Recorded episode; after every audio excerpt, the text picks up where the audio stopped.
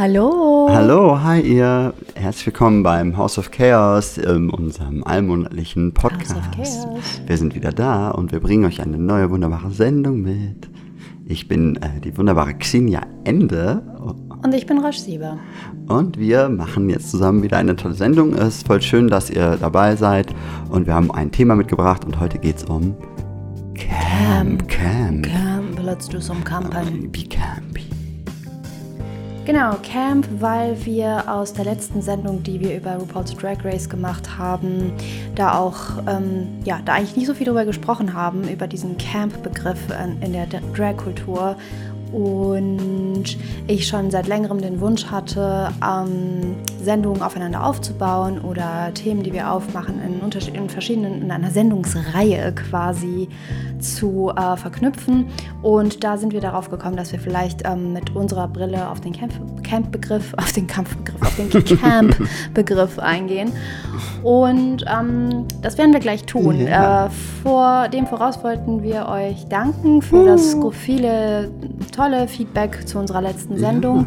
Das könnt ihr auch gerne weiterhin machen. Das freut uns immer. Da könnt ihr immer an ähm, zum Beispiel xende at riseup.net schreiben. Und genau, ihr findet unsere Sendung ja immer auch bei freie-radios.net und da steht auch die E-Mail-Adresse nochmal, da findet ihr die auch, da könnt ihr uns kontaktieren. Und genau, ähm, ja, wir freuen uns, dass ihr wieder zuhört und hallo. Ja, unsere Sendung gibt es ja auch immer auf dem freien Senderkombinat zu hören, 93,0 in Hamburg, äh, jeden zweiten Montag im Monat um 22 Uhr für eine Stunde, genau. Oder eben wie gesagt, freie-radios.net. House of Chaos mit XH.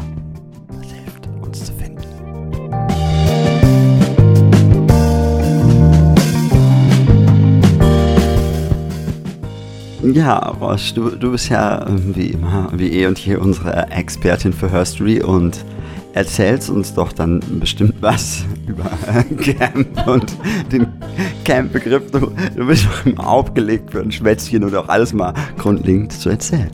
Also, Camp, what is it?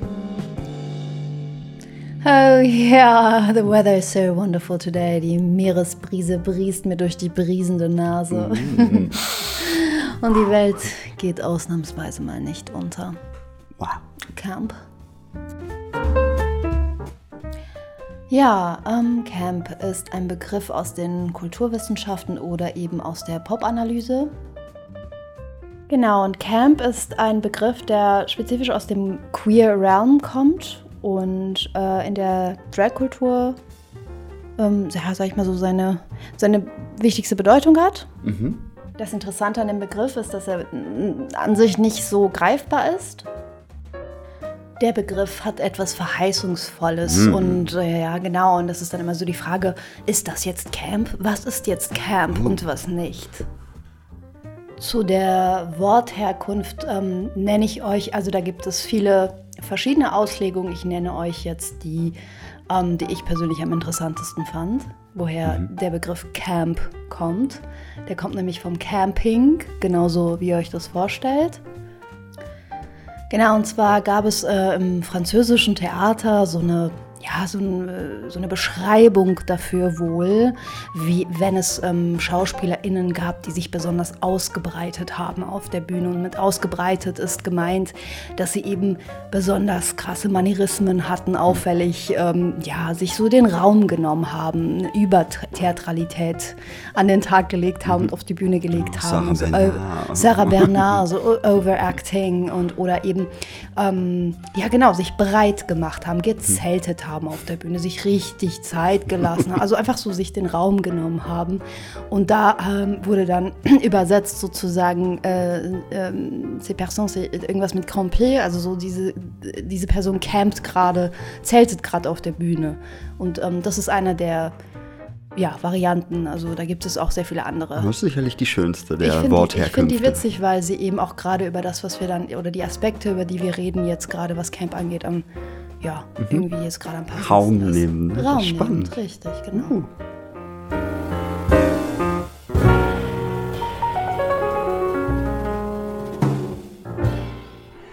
Ja, das wäre ja auch jetzt schon ein ganz schöner Einstieg, um so für die Leute, die noch gar nichts wussten, jetzt zu hören, was das überhaupt bedeuten kann. Und ich äh, spiele ja jetzt auch in dem Gespräch so ein bisschen die äh, Person, die nichts weiß und von dir äh, das erklärt bekommt. Also, please, explain it all to me. What is camping today? I will do so, Miss Mary Bottom. Oh.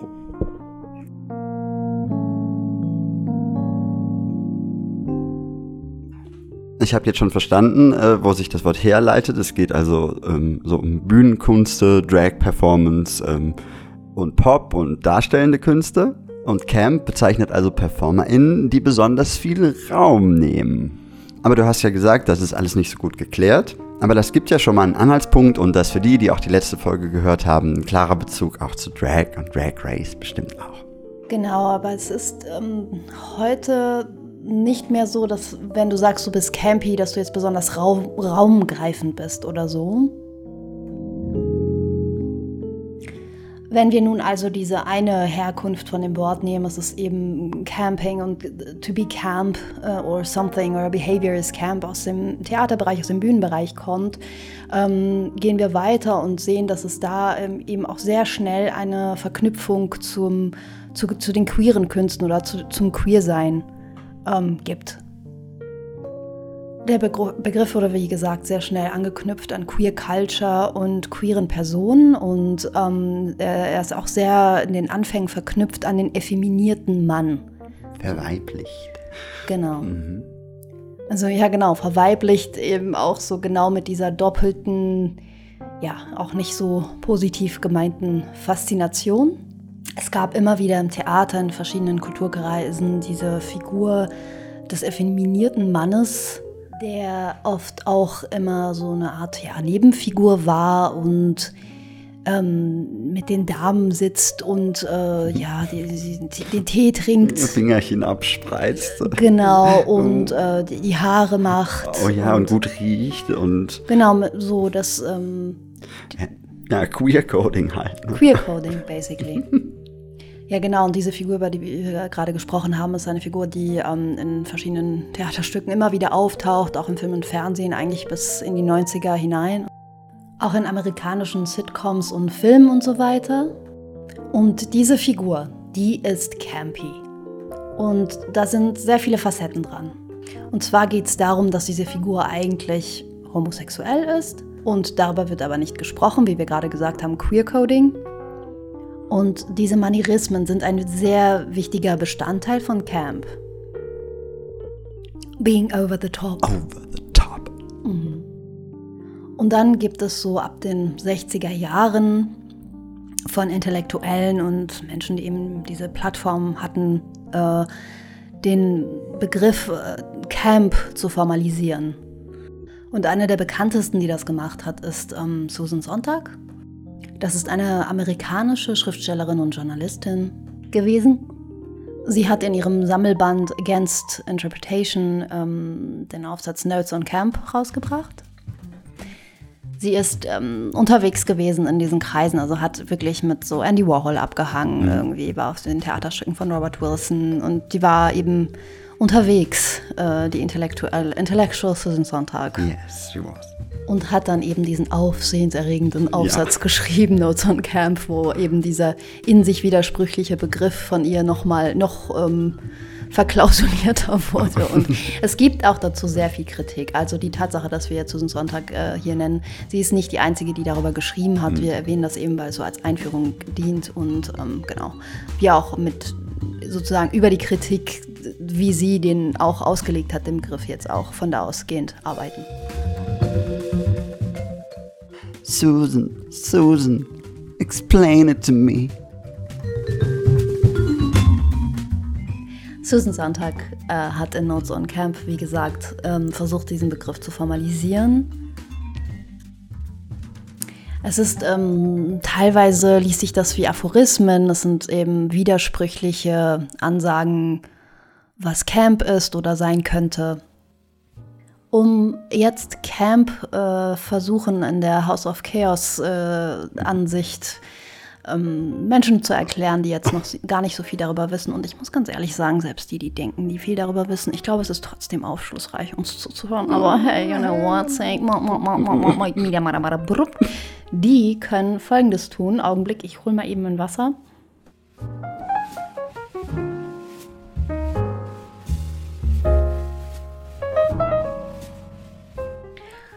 Als erstes ist mir dieser Begriff ähm, ähm, in Zusammenhang mit der Drag Culture begegnet. Ich habe mich damit früh angefangen zu beschäftigen, wie gute ZuhörerInnen ja jetzt vielleicht schon wissen.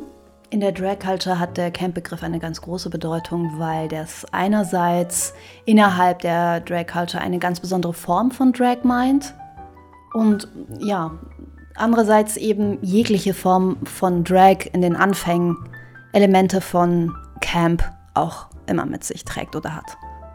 Ja, und dazu ähm, gibt es ganz viele unterschiedliche Bücher, die, äh, von denen ich auch sehr viele rezipiert habe. Und da gibt es so ganz interessante Beispiele. So ähm, Camp hat damit zu tun, dass du aus einer marginalisierten Gruppierung kommst. Also irgendwie gay, queer, meistens irgendwie weg von deinem Zuhause, von deiner Familie.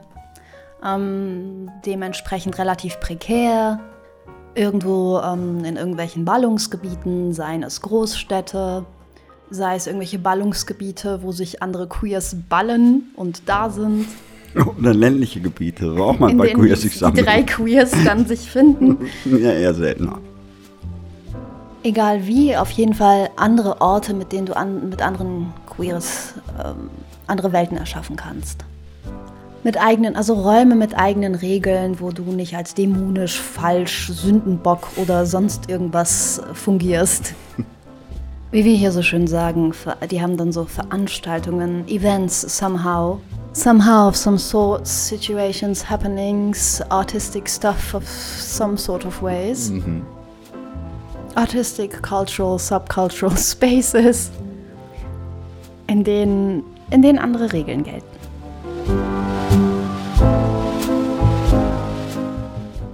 Und jetzt ist es so, du hast eben diese queeren Menschen, die über ihren künstlerischen Ausdruck, ähm, ja, die ihre Identifikation reflektieren oder eine andere Identifikation finden möchten.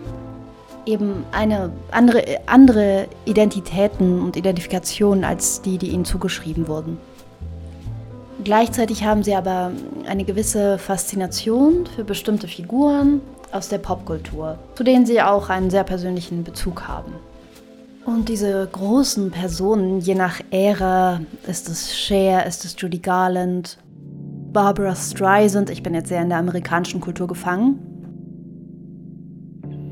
Das liegt daran, dass ich zunächst äh, diese ja, diese Referenzen äh, rezipiert habe und später habe ich dann eben auch aus ganz anderen Gebieten und ja, also, also eben auch ganz anderen Orten und so weiter und äh, da, da habe ich andere kulturelle Ressourcen angezapft, ähm, mhm. genau.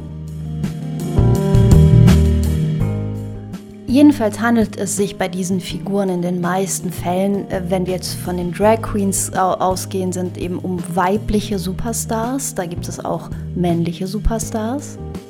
In einzelnen Fällen sind es eben auch sind diese, diese Vorbilder so auch ja, so, wie sagt man, so nischiger etwas. Das kommt auch schon mal vor. Also wenn die irgendeine Form von Besonderheit haben, müssen die jetzt nicht Superstars sein, aber grundsätzlich sind es eben diese Diven.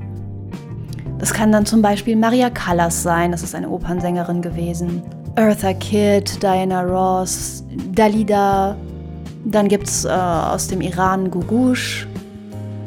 Gugush ist eine, das ist so die bekannteste iranische Pop-Queen, die es auch immer noch so gibt. Madonna. Und ähm, ja, jetzt gerade so ganz aktuell ähm, ist es auch noch mal ein bisschen anders, so was, wie sich das verhält. Ähm, genau, was hatte ich jetzt gerade noch? Wie Madonna. Liza Minnelli. Liza Minnelli, genau, oh. und so weiter. Du hast also in der Popkultur diese Icons, die allen bekannt sind, die wirklich jede Person kennt. Es können aber auch Filmdiven sein wie Marilyn Monroe. Diamonds. Jane Mansfield. Liz Taylor. Das sind alles sehr, sehr glamouröse, fast schon nicht not human wirkende Glamour-Person, die ne, so, also schon allein in ihrem Auftritt larger than life sind.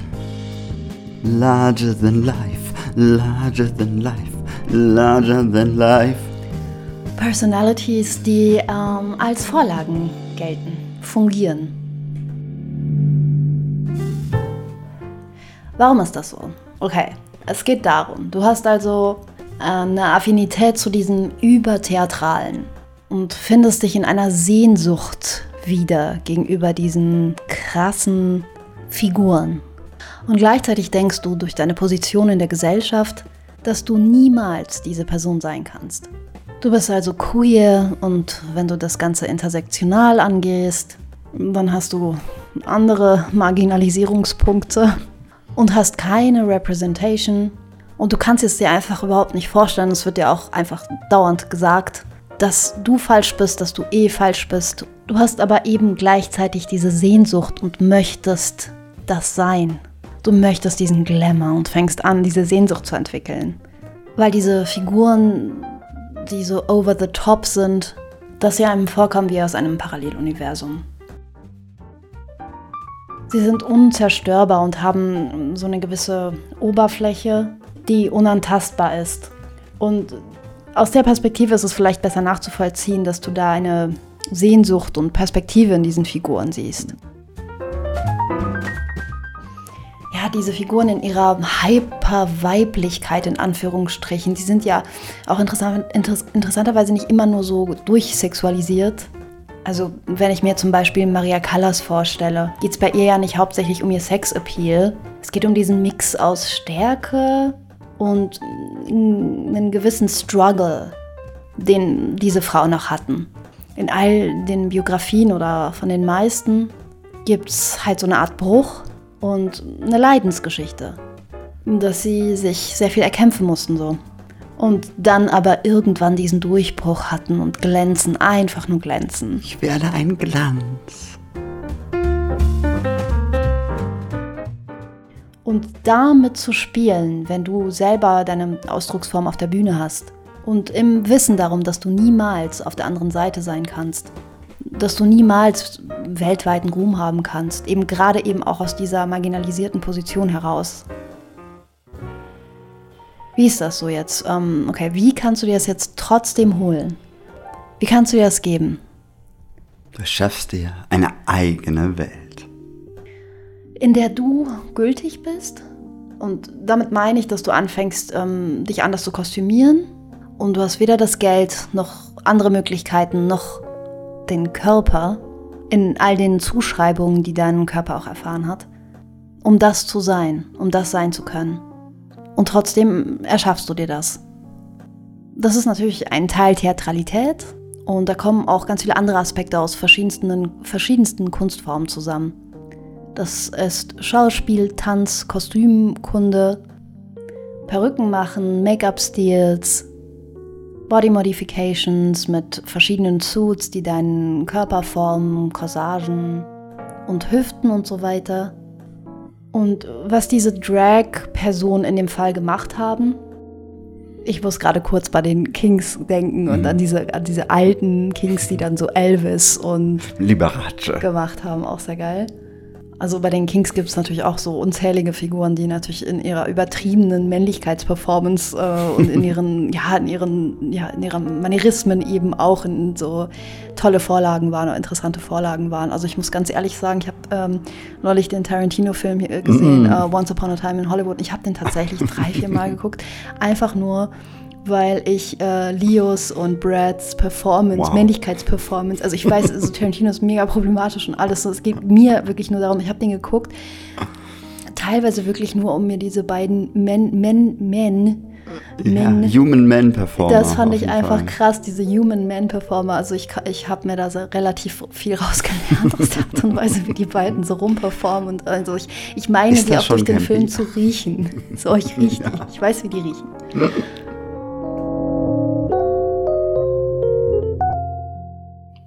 Naja, jedenfalls suchst du dir so eine Person aus, entweder weil sie dir besonders nah ist oder weil sie das ist, was du gern sein wär, äh, sein mhm. würdest, mhm. sein wollen würdest, sein, sein möchtest, so. Und ähm, ja, das kann dann irgendwie auch zu, sein, zu deinem Patron werden irgendwie oder Mhm. eben zu deinem, zu deinem alter Ego und eben, da- das ist ja schon so allein dieser Aspekt, so, dass du dir diese High Glamour Artificial Part aus dieser Figur rausnimmst und dir daraus so eine eigene Geschichte knüpfst und sie auf deinen Kör- Körper stülpst mit ähm, verschiedensten Mitteln und dann eben auch deine Bewegung daran anpasst. Das, das hat ja sehr viele, das er, eröffnet ja sehr viele Möglichkeiten. Ne? Also so, es geht ja über dieses klassische alter Ego-Ding hinaus. So, das ist einfach, es kann eine andere Seite von dir sein. Es kann, ne, es kann so viel mit dir machen. Es kann auch so deine Geschichte aufholen. Vielleicht ist es irgendwie so ein Elemente von deiner Mutter da drin oder deiner Tante, die du mochtest oder irgendwie so das, was du besonders schlimm fandst an deinem Dad, irgendwie das noch mal ganz anders zu verarbeiten. Also das ist, da bin ich ja so, da kann, da, wow, da kann ich ganz viel mit Ja, assoziieren und spielen. Das ist a lot of fun. So, yo, ich bin so mega schmierig drauf, Mann. Chaos.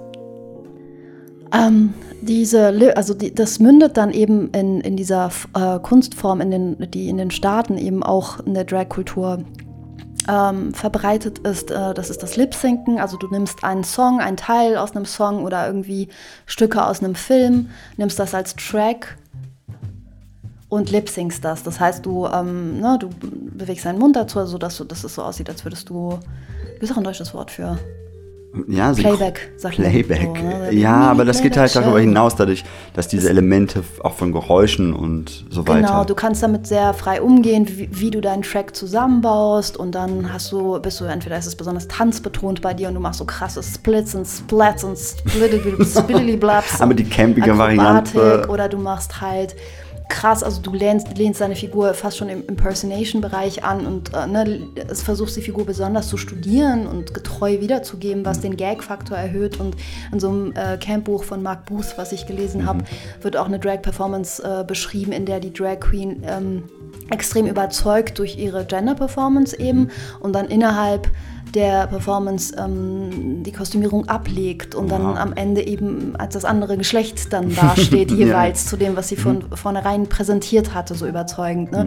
Du kannst damit spielen, du kannst was Lustiges machen, du kannst eine, du kannst so tagespolitischen Sachen performen und äh, so dumme Witzchen machen, du kannst es extrem witzig machen, du kannst es Ja. extrem glamourös machen und damit überzeugen, dass du einfach perfekt genauso aussiehst wie Cher und die Manierismen drauf hast. Also da gibt es ähm, sehr viele Möglichkeiten. Das ist nicht eindeutig und da gibt es eben auch je nach Landkreis äh, und, und ja, Landkreis, im Sauerlandkreis. Im Sauerland zum Da Beispiel. Lip-Synci. Da Lip-Synci.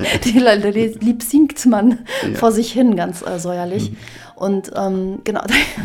okay. Liebe Grüße dahin. Hello. Mhm. Warum auch immer. Du bist in dem Moment eigentlich ein, so eine Art Glitch. Uh, Ja, ein, so eine Art Bruch im System. Weil du dir da so irgendwie merkwürdigerweise scheinbar etwas aneignest, was dir so weit weg erscheint. Was irgendwie auch genau das Gegenteil sein könnte. Ne? Also du bist weder privilegiert, noch bist du sichtbar, noch bist du in, in dem Sinne, in diesem Mainstream-Sinne glamourös. Und das Schöne ist ja irgendwie ähm, in, in dem Zusammenhang, dass die Interpretation, was Glamour ist, nicht wirklich was mit Geld zu tun hat, sondern mit deinem Taste, mit deinem Geschmack, mit dem, was du dir zusammen kollagiert hast. Ein Potpourri an Dingen, die mit deinem Blick, der ganz speziell ist, der queer ist, der aus einem ausgeschlossenen queeren Blick kommt. Hast du dir eine Collage, einen Potpourri, wie ich gerade gesagt habe, an verschiedenen Referenzen zusammengepackt und dir damit so eine eigene Persona erschaffst und eine eigene Identität, die zum Beispiel gespeist sein kann aus Marilyn Monroe, Dalida und weil du vielleicht Farsi sprichst, so wie ich, und das so geil findest, Gugush, so ein Mix aus allen dreien. Gleichzeitig stehst du aber auch, weiß ich nicht, aus Batman Batman? Und willst in deinem Piece so die, deine Geschichte mit deiner Mutter darstellen. Aha.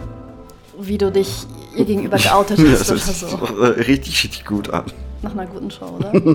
Bad Barras Streisand. Bad Barras Streisand.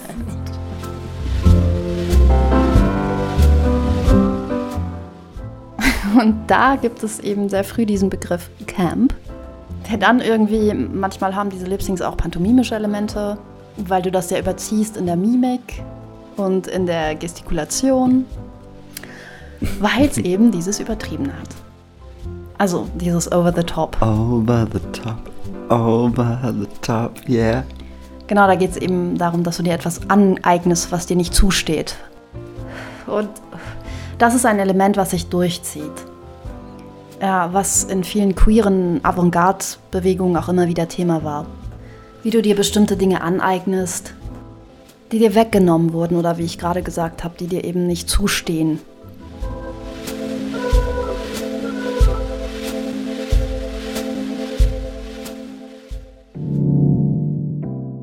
So, und jetzt haben wir diese Situation, dass wir, ja, wir haben jetzt gerade darüber gesprochen, dass du dir aus, aus der queeren Perspektive sozusagen dir das nimmst. Mhm.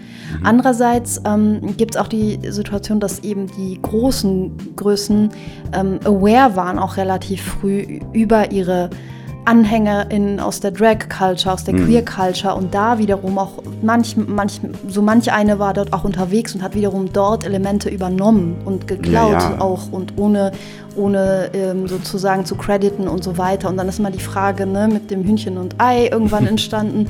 So. Ja. Und jetzt sind wir an einem Punkt angelangt in der Popkultur, wo ähm, spätestens nach Drag Race, aber eben auch auf jeden Fall vorher, ähm, genau diese bekannten Popstars gehen dann in die Nachtclubs und dann eben in diesen Nachtclubs so sich die neuesten, coolsten Bewegungen, so was Fashion angeht und was weiß ich, Dances, all, all diese Sachen, so Voging und sowas, so, ne, sich das angeguckt haben und das dann natürlich in ihren Shows vorkam. Und wenn du Madonna bist zum Beispiel, dann hast du es dir andererseits, einerseits so angeeignet einfach und übernimmst es auf deine Bühnenshow so und dann ist immer so die Frage, gab es Credit oder nicht, wobei es bei Madonna... Ja, zumindest da ja auch aus der Crew von Willy Ninja, glaube ich, auch Leute dabei waren und da gibt es ja auch mittlerweile auch eine Doku ja, drüber, so. über die Voging, Dances. Genau, das heißt, es gibt auch Fälle, wo es irgendwie auch was Positives gibt, weil du die auch gleichzeitig exposed indem du die zum Beispiel wie Miley, Miley, Cyrus, Miley, Miley Cyrus. Miley Cyrus das später gemacht hat, ein paar von den Drag Queens mit auf die Bühne stellst, also sie einstellst, auch so, dass sie zumindest bezahlt werden.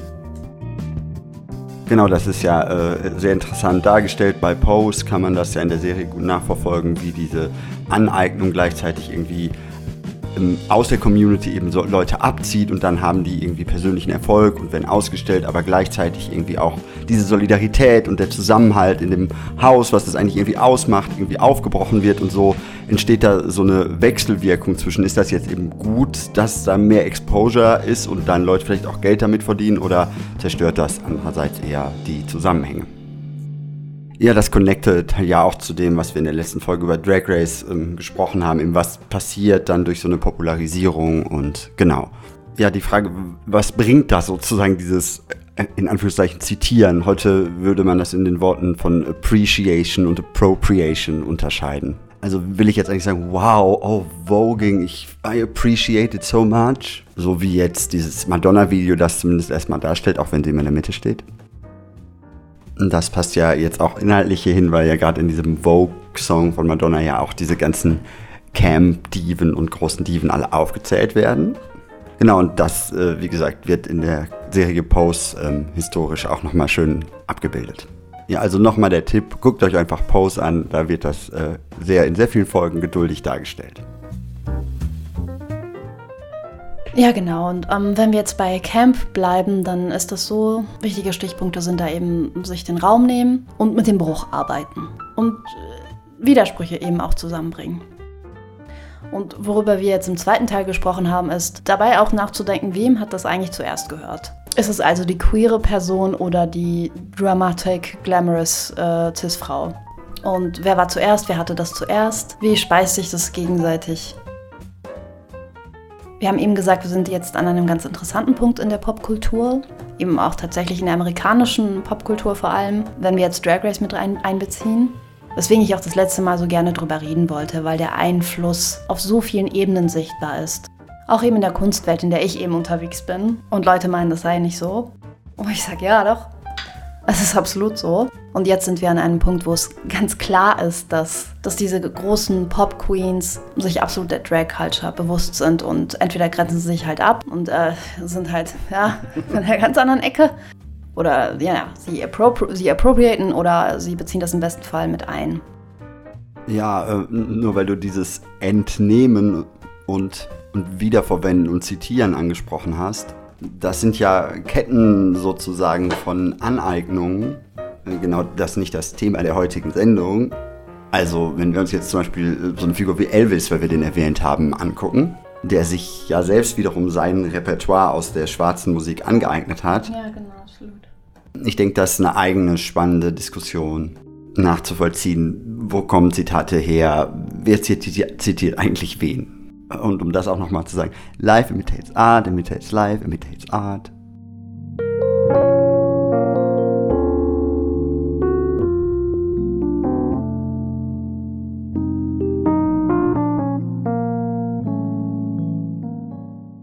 Und äh, ja, in den Staaten heißt es eigentlich, dass du, wenn du campy bist, dass du Comedy machst. Und dass es da nicht unbedingt um Fashion, also um eine Fashionista geht oder sonst was.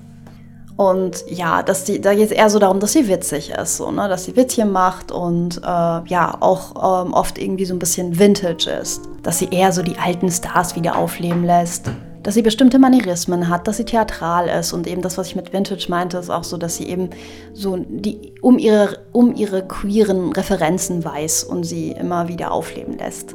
Das ist aber in der Gesamtsicht eine relative Verkürzung.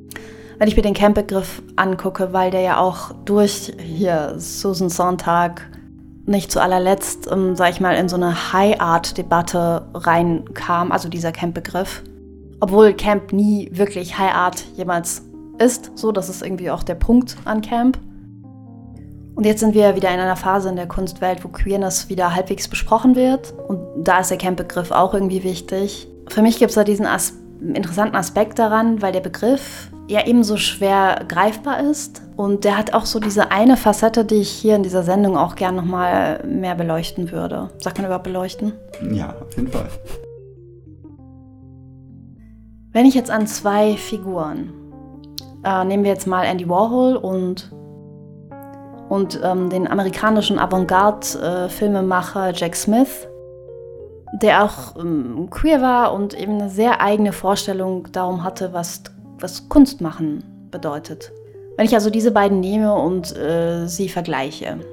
Also der eine ist Andy Warhol, fucking bekannt, wohlhabend und er hat diese Factory, in der bestimmte queere Menschen auch vorkommen, wie äh, Holly Woodlawn und Candy Darling, die wir auch schon mal erwähnt haben. Die Factory, in der auch die Band Velvet Underground äh, ihre Geburt, äh, ihren, Ge ihren Geburtsort. da gibt es so einen neuen Film von Todd Haynes, jetzt im Kino. okay. Mit, ja, auch so jemandem wie Lou Reed, der an sich äh, in der Hinsicht auch eine interessante Figur ist. Weil der irgendwie so voll der Dude ist, aber eben auch durchaus queer war zwischendurch und so weiter und darüber auch gesungen hat. Später dann eher so das Gegenteil und so ein Macho-Album mit Metallica. I am the table. I am the table. Ja, trotzdem bis zum Schluss irgendwie. Der hat das ja irgendwie auch mit thematisiert. So. Also ich will ja das ganze Spektrum da jetzt irgendwie mit reinnehmen. Da gehört, finde ich, für mich Lou auch rein. Also Lou in all seiner Dudigkeit kommt trotzdem aus diesem Kontext. In all seiner Dudigkeit. Also gibt es irgendwie Andy Warhol und Jack Smith. Und das Interessante an Jack Smith ist, Andy Warhol kannte ihn. Und äh, in der Doku von Jack Smith. The Destruction of Atlantis. The, the, the Destruction of Atlantis, die, eine Doku über, ähm, über ihn. Ähm, und in dieser Doku gibt es sehr schöne Aufnahmen äh, von Jack Smith, wie er über Andy Warhol spricht. Und äh, es wird gezeigt, dass Andy ihn auch eingeladen in dieser Factory. Und das, die haben auch einen gemeinsamen Film versucht, der nie zu Ende gemacht werden konnte. Und naja, letzten, letzten Endes ist es so, dass Jack Smith sehr viele Ideen äh, vorgegeben hat, die äh, später von Warhol über, äh, übernommen wurden. Und dadurch, dass Warhol eben unheimlich bekannt war und äh, ja, voll allgegenwärtig, hat er damit ja einfach ja, einen anderen Stand einfach gehabt ne? und einfach sehr viel Kohle gehabt. Also noch unterschiedlicher kann man eigentlich nicht sein, so als die mhm. beiden. Also äh, Jack Smith hat sehr, sehr prekär bis zum Ende gelebt und Andy, naja, you know the rest of that story. Warhol hatte also einen ganz anderen Einfluss, während Smith ähm, bis heute eigentlich nur noch ein, äh, nur ein Geheimtipp ist. Ein sehr, wertvoller und äh, der hat auch wirklich sehr viel Einfluss auf ganz viele äh, Künstlerinnen und FilmemacherInnen bis heute. Das Ding ist aber, die sind beide campy oder es gibt in den Karrieren und den Arbeiten von beiden immer wieder Elemente, wo, wo ich drauf zeige und sage, haha, Camp. Und der Unterschied ist so, also Jack Smith hatte diese Leidenschaft äh, oder Faszination für Maria Montez. Das war eine Schauspielerin, die, ähm, das war so eine Schauspielerin, die in so historischen Schinken mitgespielt hat. Also ne, diese, diese Fantasy slash historisch aber so ein bisschen, ein bisschen trashiger wahrscheinlich. Ja, ja, also, ja genau. Ja. Das, das, ne, da, da hat sie halt gespielt. Und äh, ja, die hat da eben die, die, immer die Hauptrolle gespielt, die weibliche Hauptrolle und sah dabei immer unglaublich fabulous aus. Und Smith hat ähm, teilweise die Filmmusik, in denen äh, Maria Montez mitgespielt hat, benutzt und sie unter seine Experimentalfilme gelegt. Und hat auch mit sehr vielen, also hatte so eine queere Crew quasi, mit denen er zusammengearbeitet hat und die in den Filmen vorkamen. Und er hatte auch eine sehr starke politische Haltung, die auch in seinen Performances sehr stark zum Ausdruck kam. Also er, hat, er war nicht nur Filmemacher, er hat wirklich ähm, multidisziplinär, würde man sagen, gearbeitet. So, also genau, Performance, Film, Theater, alle, alle möglichen Varianten eben und auch sehr viel gespeist durch Aktivismus.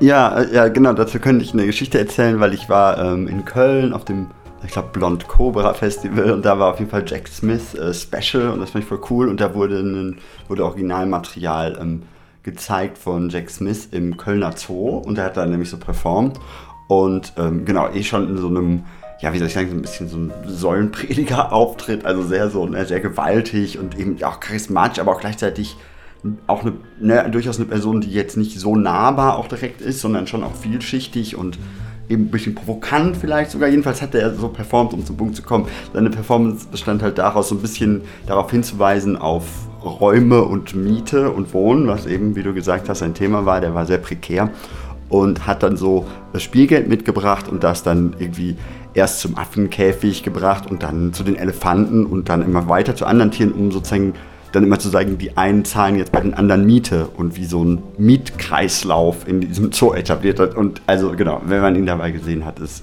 einfach hinreißend, Jack.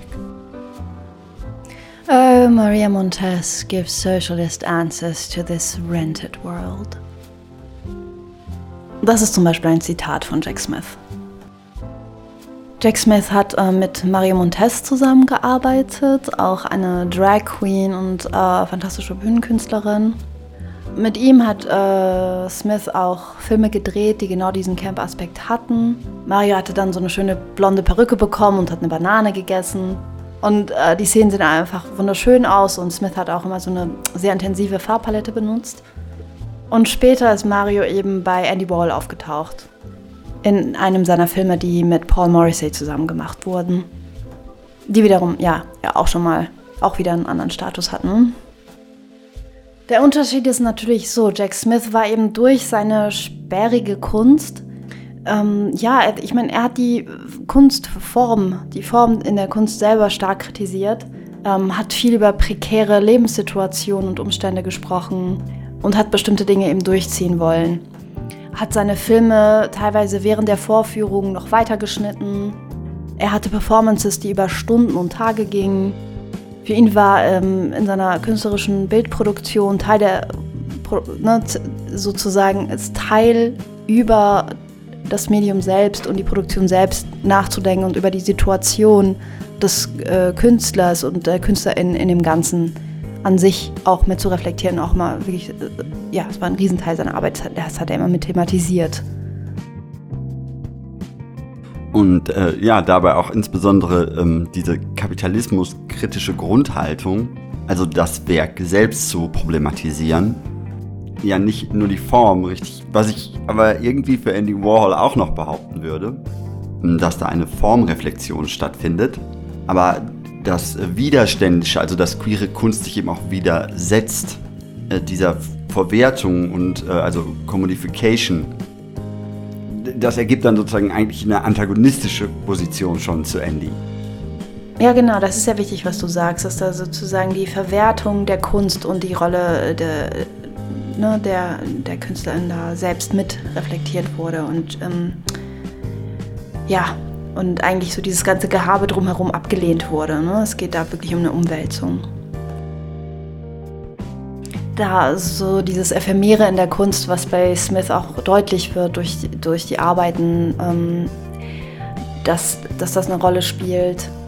Und auch, dass ein Interesse daran besteht, andere Formen auszuprobieren. Ähm, aber genau, wie du sagst, es gibt es bei Warhol auch. Also es ist eigentlich so dieses Widerständische und dieses Sperrige bei Smith ne, macht ihn zum Antagonisten, weil er die Verwertung da eigentlich krass ablehnt. So, und das ist natürlich wirklich ein Antagonismus zu Warhol.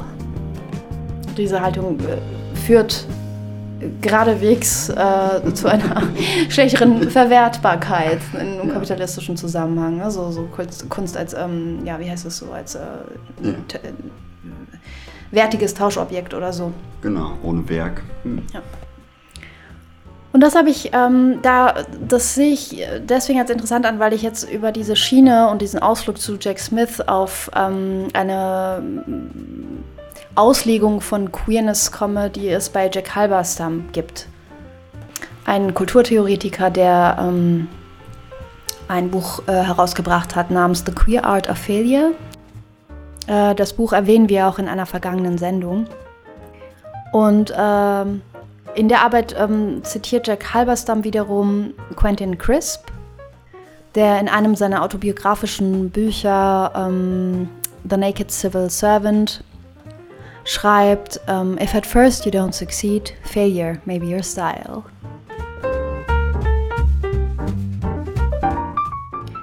Diese Überlegung mit Queer Failure ist für uns interessant, weil, es, weil, wir, weil wir uns dann fragen, was ist Failure eigentlich? Wo scheitere ich denn? Scheitere ich an etwas, was ich gar nicht wollte? Etwas, das eine Zuschreibung ist von dem, was gut und schön und richtig sein soll an dem Beispiel von Reproduktion im Sinne von Kinderkriegen, Familiegründen und so weiter. Ist das sozusagen die, ähm, ist das so die, das Ziel für alle Queers, dass sie da an der Stelle genauso gleichberechtigt diese Normalität an, anstreben können? Die andere Seite der Medaille ist, ist eben dieses Queer Failing und Queer Darkness. Dass, dass das nicht per se der zugeschriebene Ort ist, der Verdammnis und Ausschluss bedeutet, sondern, sondern auch ein Ort sein kann, der mit den Werten geschmückt ist, die, ja. die dir. Die dir viel bedeuten, das, was für dich richtig und wichtig ist, nicht das, was die anderen wollen.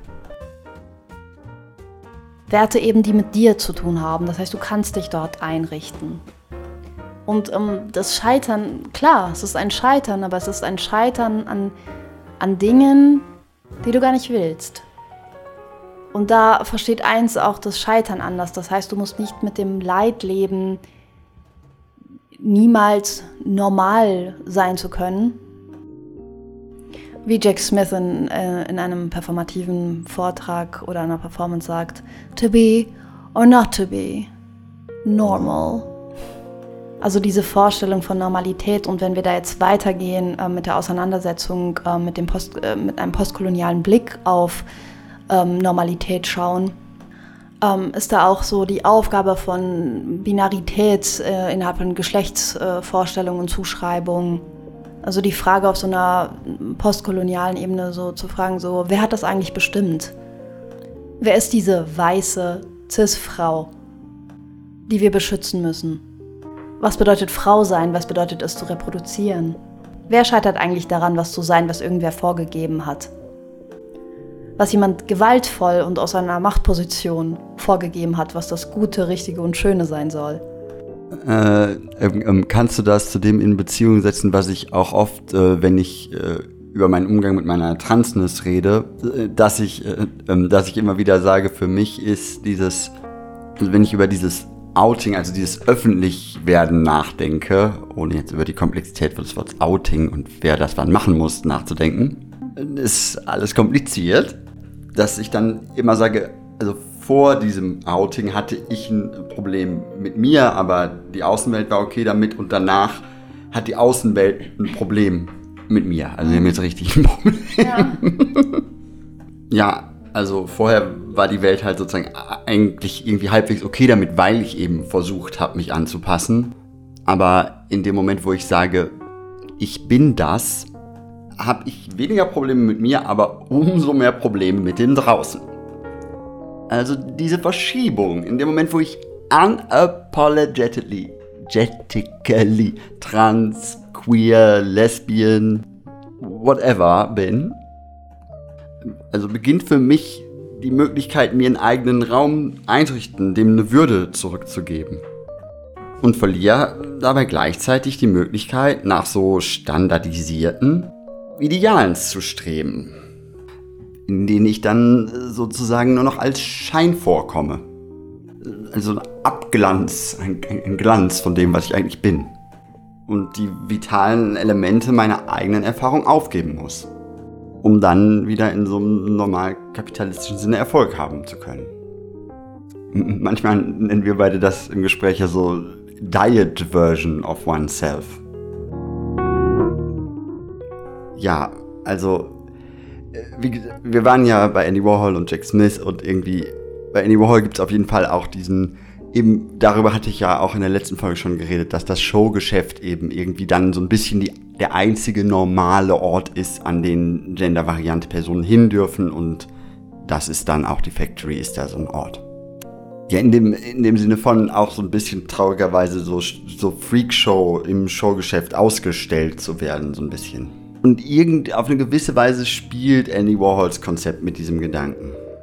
Jack Smith sagt von Anfang an, ihr versteht hier mal gar nichts. Also der erste und auch bekannteste Film, den ich von ihm gesehen habe, Flaming Creatures, wirft einen ganz anderen Blick auf Körper, die da ineinander geschlungen sind und amalgamiert. Es geht auch nicht so sehr ums Individuelle, sondern eher um äh, Zusammen- und Beziehungen und so weiter.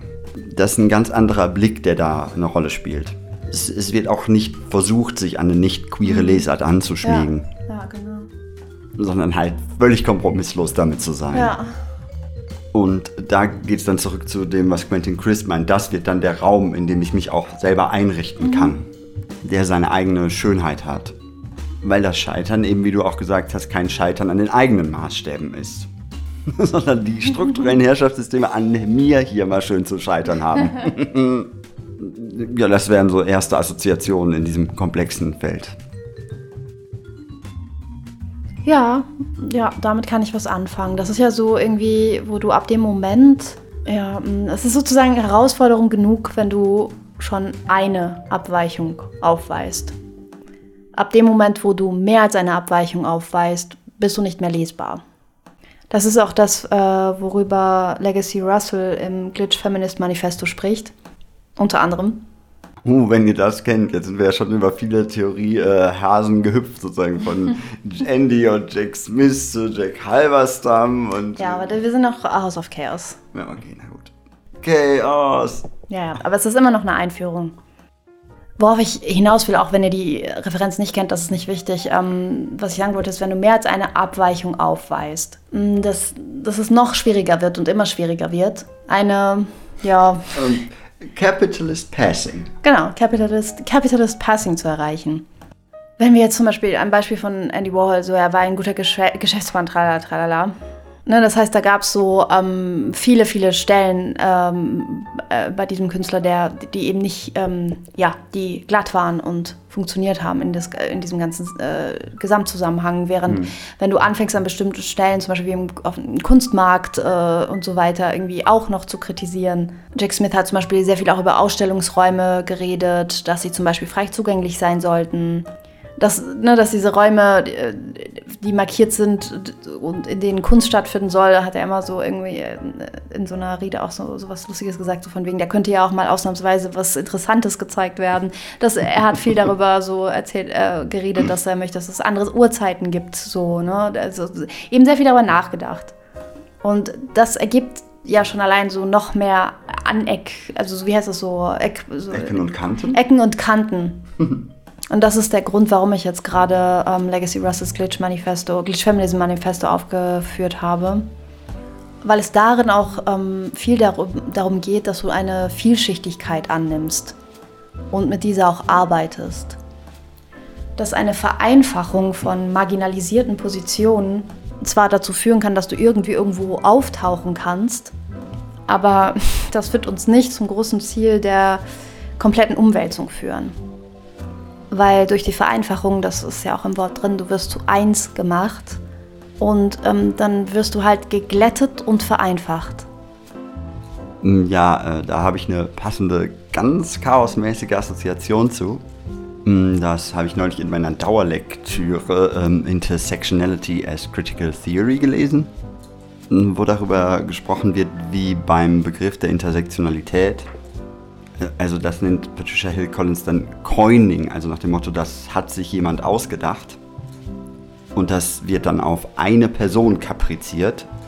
Kimberly Crenshaw hat diesen Begriff Intersektionalität gecoint. Das beschreibt sie da in einer sehr großen Fülle. Einerseits, was bringt das? Wie wird durch so eine Vereinfachung das irgendwie akademisierbar, in institutionelle Kontexte übertragbar? Aber halt andererseits, what the fuck, wo ist das genealogische, historische Ding hin? In dem Moment, wo ich das so abkappe, erstens erzeuge ich eine angreifbare Figur und äh, also das, was sie, also der, der ganze Hintergrund, das, was sie Resistant Knowledge Project nennt, die ganzen Leute, die da im Alltag dran denken und dran arbeiten, werden halt einfach äh, weggemacht, ausgeradiert. Ja, ja. ja. ja zugunsten genau. einer Repräsentationsfigur. Ja. Genau, so dieser Begriff des, äh, des Coining, uh, this person coined this oder so, und des, des Prägens was ja auch irgendwie Impression bedeutet, also das Imprägnieren. Da wird gepresst. Ja, wir, wir kennen alle diese Münzmaschinen, wo man dann so einen Cent reinwirft und da quetschen wir dann jetzt ein queeres Face drauf. Genau, das wäre ja schon fast ein Palimpsest. Weil das ja eigentlich eine Münze, die eigentlich schon eine Prägung hat und dann kommt da eine Prägung drüber. Aber man kann sie nicht mehr erkennen, ist sozusagen ein opakes Palimpsest. Also eins, das nicht mal die durchscheinenden Ebenen erhält. Das ist ja auch jetzt so faszinierend beim Metall. Also das wird ja sozusagen im Ganzen sozusagen durchwölbt und durchwalzt und da kommt eine ganz andere Münze unten raus. Also lässt sich nichts mehr erkennen. Die Spuren sind kaum noch rekonstruierbar der Begriff der Prägung ist ja trotzdem gut, weil das da so, ähm, ne, diese, diese Biopolitik irgendwie ich da drin sehe und auch so diese Machtverhältnisse so ne, eine Rolle spielen. So wer hat von welcher Seite aus die Prägung ausgeführt. und diese Form von Vereinfachung ähm, macht dich handhabbar. Ne? Das ist so eine Handhabbarmachung. So, ne? Durch, ja, genau. Also du wirst handhabbar gemacht, aber als, als interessante Fällt weg. diet, Diet, Diet. Wir müssen uns mit dieser Vielfältigkeit auseinandersetzen. Ne? Mit, mit, mit dem vielen in, in sich ähm, manchmal widersprüchlichen, aufeinandergelagerten, übereinanderliegenden Strängen. So, ne? Und das, ähm, da hilft uns die Vereinfachung nicht weiter. Ja, und Andy Warhols Ansatz wirkt da, und das ist jetzt auch eine kleine lustige, chaotische Assoziation. Seitenvermerk? Pragmatisch. In dem Sinne, Warhol dient sich dem Star-System an. Aber wir sollten nicht vergessen, dass das Wort pragmatisch in unserer Gesellschaft ein Platzhalter für zynisch geworden ist. Ja, äh, Warhols Ansatz ist vielleicht in der Weise zynisch in dem Sinne davon, ja gut, wenn es hier gar keine andere Möglichkeit gibt, aus unserer Position irgendwie zu Kohle zu kommen, außer dass irgendwie die Reichen und Schönen das irgendwie abfeiern und vorbeikommen und irgendwelchen Schrott für teures Geld kaufen, ja dann her mit der Kohle. Ja, und auf der anderen Seite steht dann dieses Extrem der Verweigerung. Also irgendwo im Dialog in der Beziehung zwischen diesen beiden liegt vielleicht das, was pragmatisch bedeuten könnte. Ja, das sind eben beides Arten und Weisen mit den gegebenen Verhältnissen umzugehen. Es geht jetzt nicht hier darum, den Zugang von Jack Smith oder Andy Warhol äh, irgendwie als gut oder schlecht darzustellen, irgendwas zu moralisieren, sondern irgendwie immer zu fragen, unter welchen Bedingungen entstehen solche Phänomene und wie können wir die darin wirkenden Beziehungsweisen verstehen und auch sehen, was das dann für heutige Probleme bedeuten kann. Und äh, wenn ich jetzt zurückgehe zu dem Camp-Begriff, den ich hier aus dem Queerness-Realm heraufbeschwören habe, habe ich festgestellt, ich habe mich halt lange mit dem Begriff beschäftigt und mit der Hinzunahme von einer postkolonialen ähm, Analyse wird der Camp-Begriff für mich so, wie er in kulturwissenschaftlichen Zusammenhängen auftaucht, ist er mir teilweise nicht gut genug durchleuchtet. Da fallen sehr viele Aspekte drunter, die ja auch mit dem zu tun haben, was du eigentlich gerade auch erwähnt hast. Naja, diesem zynischen Charakter. Ja, dieser zynische Blick, der durch die, ja, tatsächlich durch diese Versuche von Formalisierung des Begriffs ähm, tatsächlich erst entstanden sind oder sich weiter ausbilden konnten. Und zwar ließ sich durch so eine gewisse Willkür, Willkür darüber, was jetzt genau Camp sei, wie eins genau bestimmt, was Camp ist und was nicht. Ähm, was ich also auch gerade meinte, ne? so diese Aphorismen, diese Widersprüche sind halt eben nicht nur Filmdiven oder Diven, die aufgezählt werden, sondern es sind auch Comicfiguren. Ja, und eben auch Politkitsch in jeder Form. Der Papst. Ja, oder wenn ich, ich glaube, de Gaulle kommt da drin vor, oder halt irgendwelche Kirchen, imperiale, koloniale Bauten, I don't know. Ja, in einem Gespräch mit Xenia habe ich dann so gesagt, ähm, erinnert mich auch an so eine ja, so eine Fin de siècle Ennui-Haltung. Aus einer, ja, aus einer privilegierten, übersättigten Position heraus. Eine aus so einem teilweise auch edgy Blick. Jetzt mal überlegen, ja, dass der Papst ja auch eigentlich ganz geil ist oder so.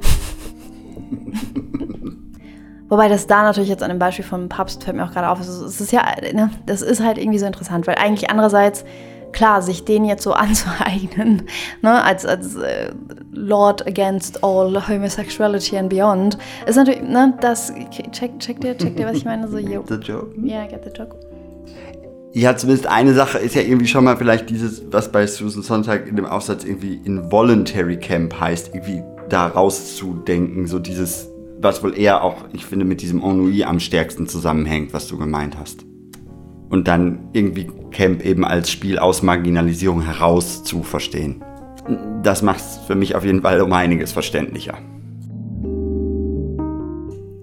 Ähm, ja, aber so, so dieses, was ich mit dem Ennui meinte und diesem übersättigten, ach ja, heute finde ich mal das jetzt ganz besonders, das ist jetzt mein Steckenpferd oder so, dieses, äh, die, diese komische Kombination von Sowjet, äh, Kitsch und äh, ein bisschen Papst und ein bisschen Michael Jackson oder so.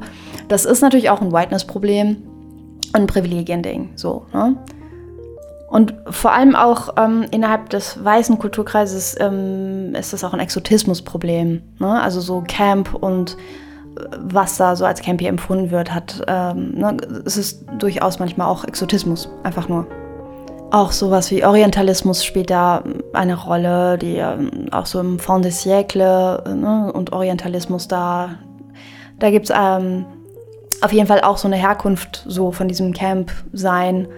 Ähm, genau, was auch eine Verquickung ist, sage ich mal, von Dingen, die jetzt äh, im weitesten Sinne auch so Popkultur weiterhin auch so, so wie heißt das nicht, ähm, ja, beeinflussen. Mhm. Also es ist auf jeden Fall so, in, in Einzelelementen auch, gibt es das auch in, in so campy Zusammenhängen. Und darüber würde ich auch gerne mal eine Sendung machen, ähm, ja. über äh, so dieses Dreieck von äh, Dandyism, Femme Fatale und ähm, Orientalismus. Das ist auch so ein Thema, worüber ich schon super lange, nach, lange nachdenke und äh, ja, ähm, ja, Sachen auch in Gedanken zu habe. Ja, da freue ich mich schon drauf. Ja.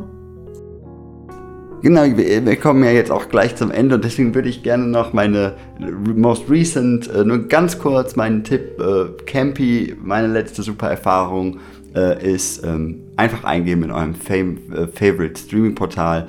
Ähm, Everyone is Traumatized by Christmas und das ähm, ist aus einem, aus dem Jinx und Dela Holiday Special mein Tipp an alle Queerdos, Weirdos und Fighties da draußen. Everybody's Traumatized by Christmas yeah. Ja, ich wurde ja auch mittlerweile mit traumatisiert von meinen ganzen FreundInnen, die über die Jahre auch immer wieder Weihnachten feiern mussten. Ich feiere das ja nicht. Also für mich gibt es äh, Yalda, das ist ähm, zur Wintersonnenwende die längste und dunkelste Nacht, dunkelste Nacht des Jahres. Ansonsten genau, ähm, fühle ich mit für euch alle. Hoffentlich habt ihr irgendwie, ja, könnt ihr da irgendwie auch mit Kinship-Menschen rumhängen.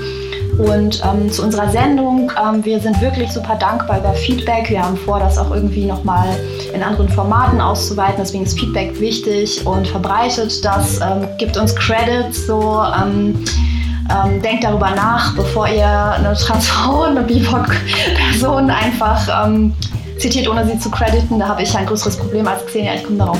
Ja, mal so gar nicht klar. so geht gar nicht, ey. So, check mal. So, what the F yeah, just give me the effing credit. Und die, die lieb sind und das tun, vielen Dank, supportet uns weiter und empfiehlt uns weiter und ja. Ja, ich hätte ich es ja fast früher noch mit, mit Mackenzie Walk gesagt, je schneller ich kopiert werde, desto schneller kann ich an was anderem weiterdenken. Aber mittlerweile merke ich auch, nee, nee, Leute. No. Ähm, ich möchte den Punkt erreichen, wo ich euch nicht den Bauch pinseln muss, bevor ich euch sagen kann, was echt nicht klar geht.